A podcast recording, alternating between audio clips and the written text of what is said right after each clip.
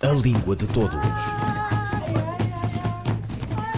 Um programa de José Manuel Matias e José Mário Costa, realizado pela Universidade Autónoma de Lisboa. A Língua de Todos.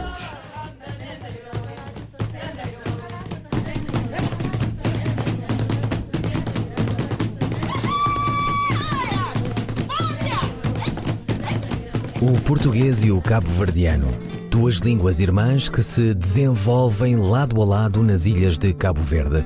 Um país bilingue no cotidiano e monolingue no ensino. A língua portuguesa é a língua da escola.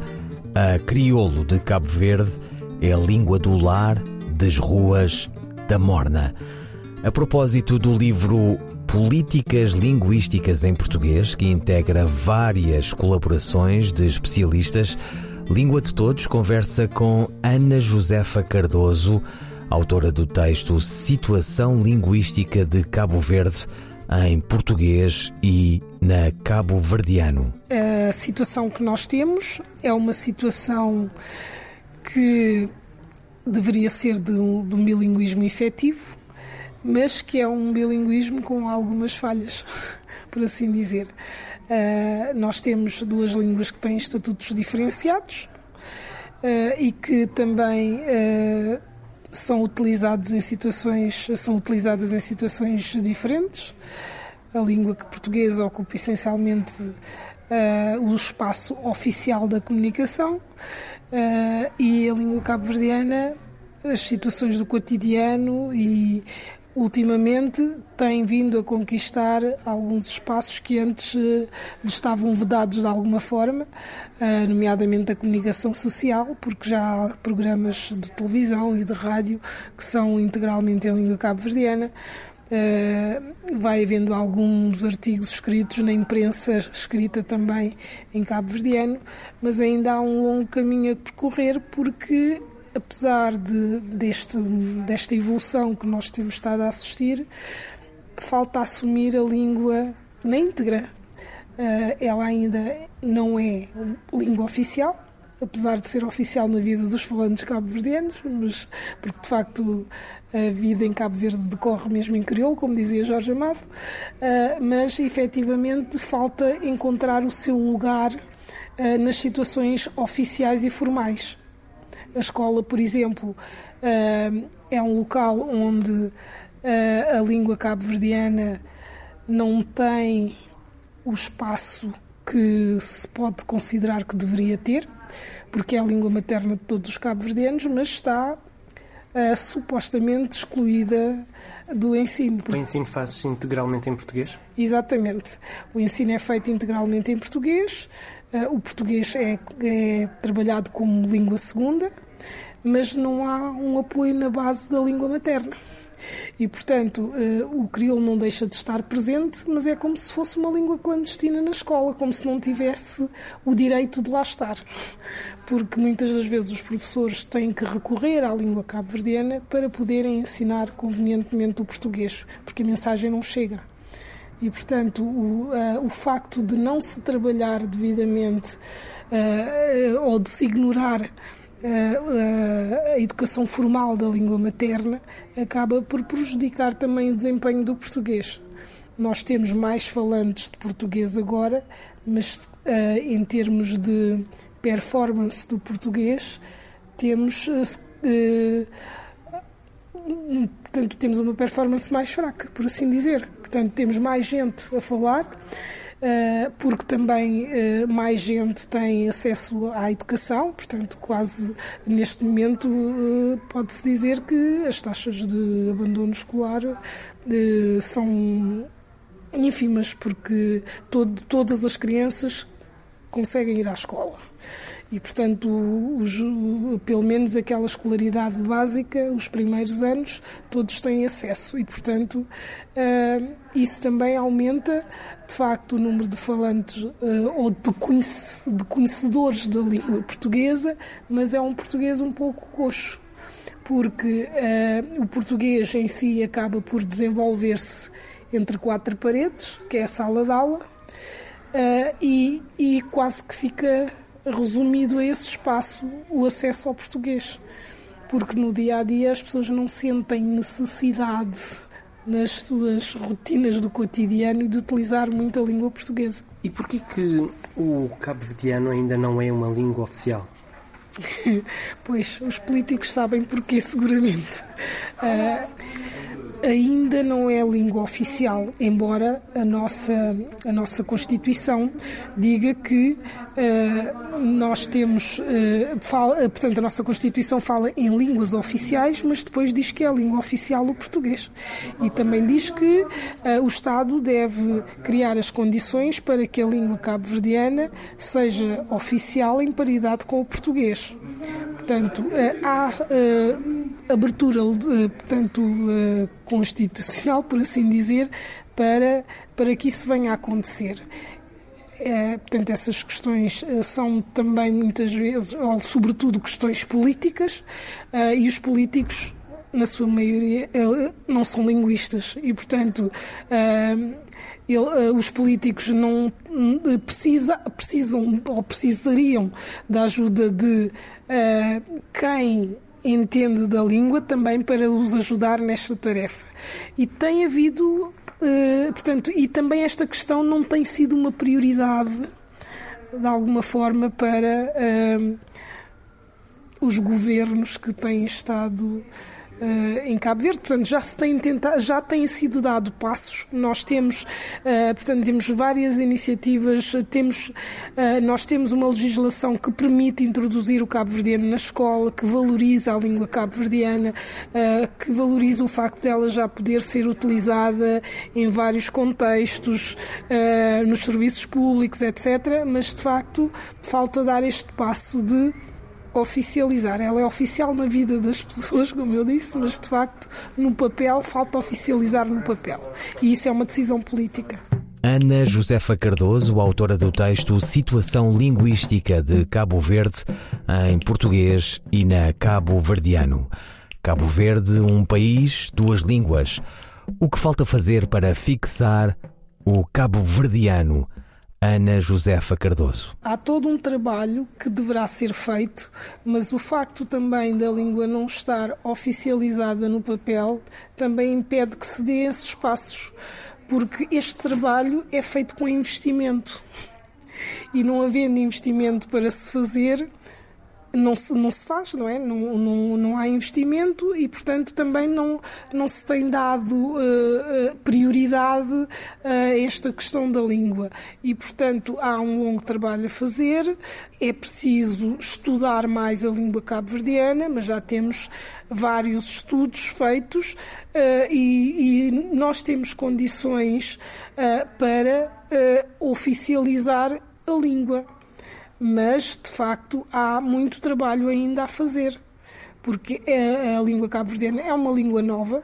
Se nós olharmos para a história das outras línguas, quando é que o português passou a ser considerado língua, não é? Claro que os tempos são outros uh, e não vamos querer que demore tantos séculos como foi no passado. Mas, de facto, também são questões que demoram o seu tempo e que é preciso criar as condições uh, para, para que sejam tratadas. E o governo tem de facto uma política linguística? Há pequenas iniciativas, mas não há uma política linguística definida. Era preciso definir uma política linguística e levá-la a sério.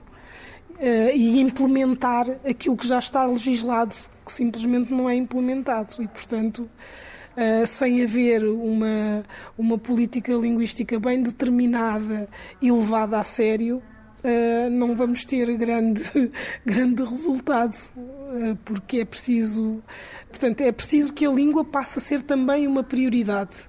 Uh, o facto de, da língua materna ou da língua cabo-verdiana não estar a ser suficientemente valorizada e trabalhada também vai ter consequências no português. Aliás, já tem, não é? Porque. E que consequências são essas? Se nós olharmos para o domínio do português, Uh, neste momento uh, notamos que os cabo-verdianos têm um português bastante fragilizado. Uh, os alunos têm, durante toda a sua escolaridade, aulas em português mas evitam falar o português porque não se sentem à vontade a falar a língua. Portanto, era suposto, já que é a língua da escola uh, e que durante toda a sua escolaridade a vão praticando, uh, estarem à vontade para falar, mas há um evitar e, e há há estudos que, que, referem isso. Há um estudo uh, que uh, foi feito com alunos do ensino superior em Cabo Verde e que falam dos seus constrangimentos uh, quando utilizam a língua portuguesa, quando precisam de falar em português. Portanto, os alunos tentam optar pelo silêncio o mais possível para não se exporem, porque falam com insegurança e têm medo de errar. E isso também acaba por uh, de alguma forma condicionar até a formação de um de uma variedade específica do crioulo de Cabo Verde, não é? Porque para nós termos uma variedade específica de uma, do, desculpem, não queria dizer do crioulo, do, do português, do português de Cabo Verde, porque nós para termos uma variedade, para conseguirmos delinear como é essa variedade específica do português de Cabo Verde, era preciso que as pessoas falassem o português nos vários contextos, espontaneamente. E isso não acontece. Ou seja, o português uh, está restringido praticamente ao, aos meios mais formais, enquanto que o, o crioulo está uh, no dia a dia, no, na vida familiar, na vida social. Sim, sim, é isso. Sim, é isso. Mas isto não significa de forma alguma que haja uma desvalorização do português. Porque o português continua a ser a língua de prestígio. Apesar dos cabo-verdianos a falarem a sua língua materna desde sempre uh, e, e, estarem a lutar por ela, ainda não lhe dão o devido valor. Uh, ainda não, não lhe atribuem o estatuto que ela efetivamente merece. Portanto, uh, aquela situação de, de de diglosia, se podemos assim chamar, o facto de termos uma língua que serve para uns fins e outra língua que serve para outros, de alguma forma mantém-se.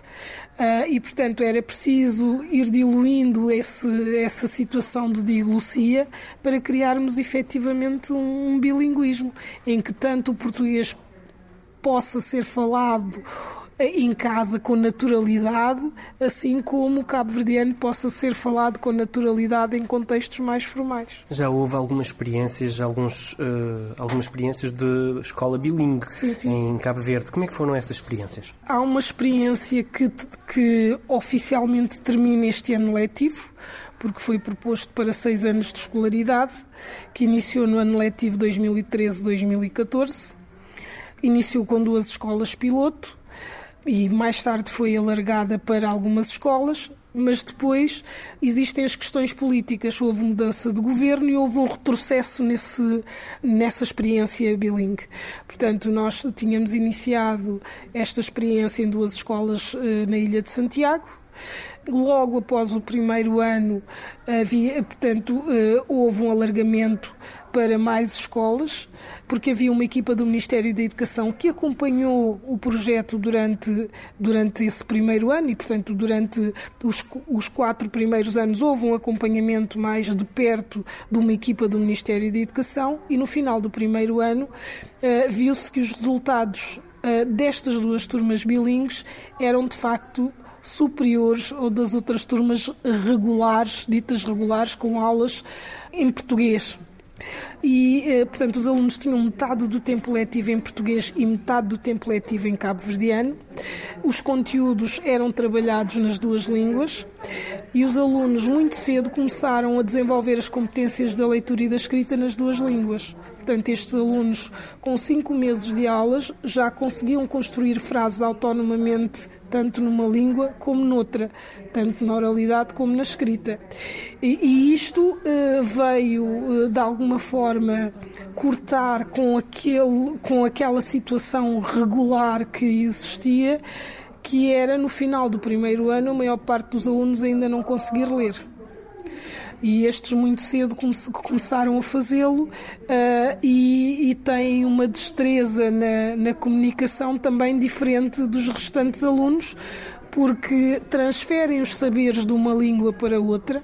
Ana Josefa Cardoso, autora do texto Situação Linguística de Cabo Verde em português e na Cabo Verdiano.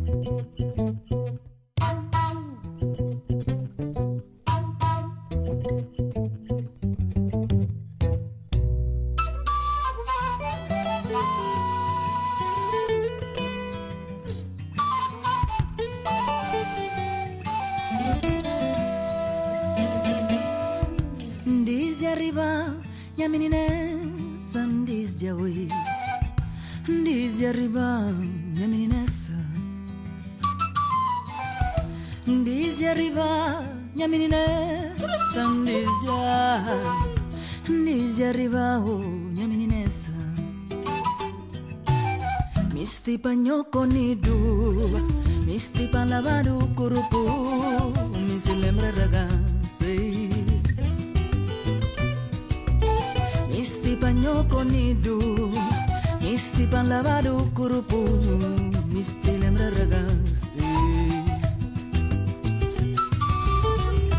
Nisi arriva mia meninessa nisi oi Nisi arriva mia meninessa Nisi arriva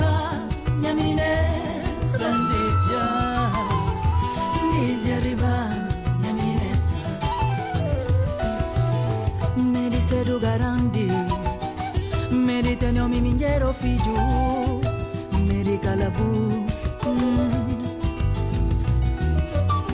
Me disse do garandi. Me di tenho mi mingueiro filho Me di calabus Ai. Dice arriva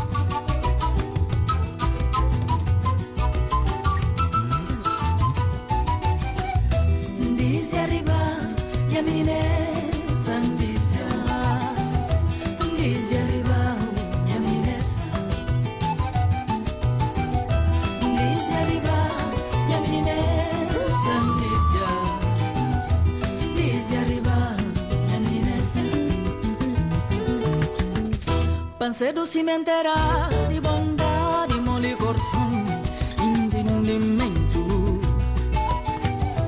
Parre guanabos, mia fala di mi corso di meninessa no senti. Parre guanabos, mia fala di mi corso di meninessa no senti. Dice arriva,